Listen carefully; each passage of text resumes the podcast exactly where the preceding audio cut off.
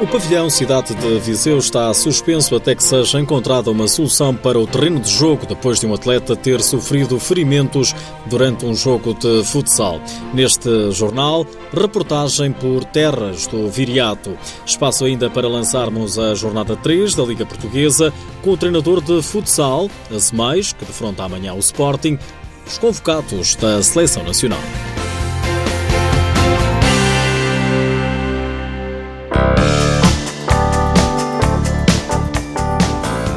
Está encerrado para obras. O pavilhão Cidade de Viseu não pode receber jogos ou treinos.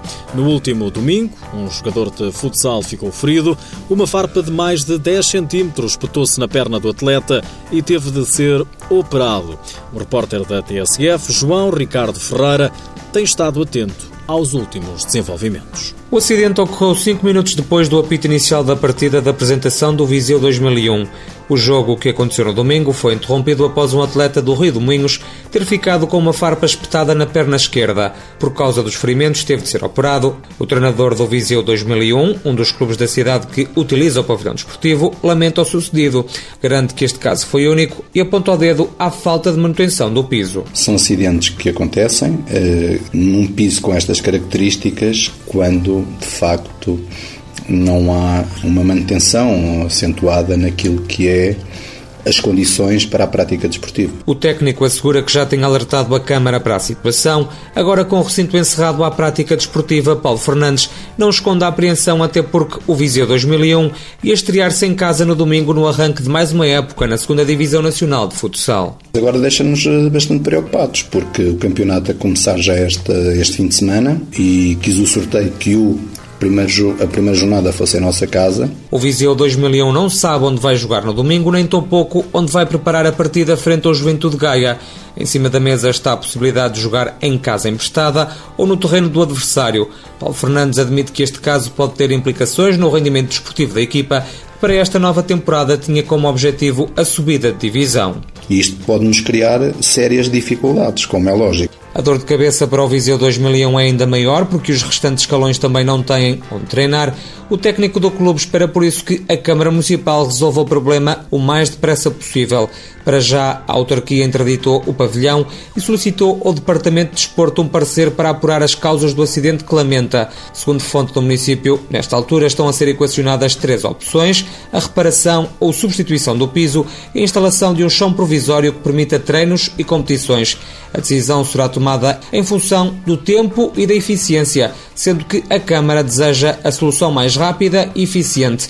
A Associação de Futebol de Viseu, contactada pela TSF, diz que vai fazer uma vistoria ao campo de jogos e que só depois irá tomar uma decisão no sentido de permitir ou não a realização de encontros desportivos. Foi no último domingo. Um jogador de futsal ficou ferido. O atleta ficou com uma farpa de mais de 10 centímetros, espetada numa perna e teve mesmo de ser operado.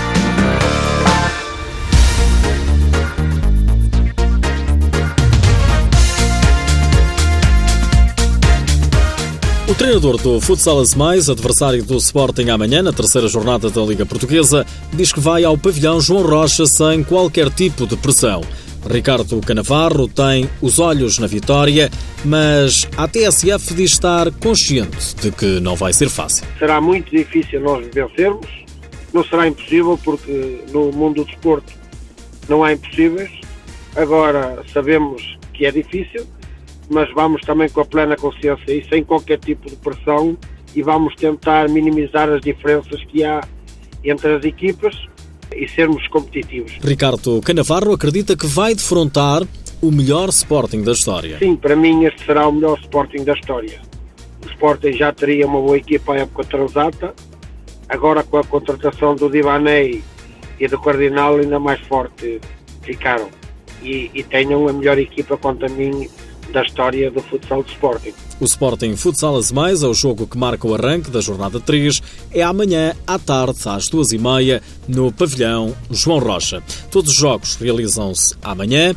Unidos Pinheirense Módicos às quatro da tarde. Às cinco, Fabril Barreiro Benfica. 6 da tarde, mais três encontros: Rio Ave, Quinta dos Lombos, Belenenses Braga e Borinhosa Desportivo das Aves. Às 7, Leões Porto Salvo, Fundão. Tunha é o único jogador que se pode estrear nos dois jogos de preparação de Portugal diante da Rússia. As duas seleções jogam nos dias 25 e 26 de setembro. Jorge Brás chamou 14 jogadores. Do Belenenses, Tunha, Fundão, Márcio, Leões Porto Salvo, Bebé, Inter Movistar, Ricardinho, do Benfica, André Coelho, Bruno Coelho, Fábio Cecílio e Tiago Brito, do Braga, Nilsson e do Sporting, Pani Varela, André Souza, João Matos, Pedro Cari e Varela. Nos mais novos, no Sub-18, Portugal perdeu duas vezes com a Espanha, em mais dois particulares, 6-4 e 3-2 foram os resultados, e lá por fora, o Kairat venceu a Supertaça do Cazaquistão.